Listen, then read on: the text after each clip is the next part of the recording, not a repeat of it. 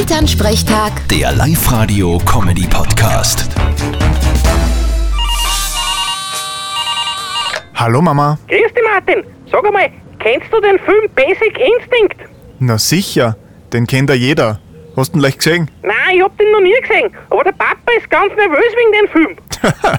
Wieso denn das? Ja, weil es zum 30-jährigen Jubiläum jetzt bald einmal ein XXX Direktors-Cut gibt. Mit mehr Szenen, die was bis jetzt noch nie mehr gesehen hat.